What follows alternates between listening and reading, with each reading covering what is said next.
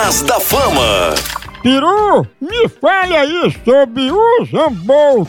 O Zambotti, esse cara era um cara até excelente, um cara legal. E a família dele, hein? Na família dele tem uns que é humilde, outros é mais boçal, né?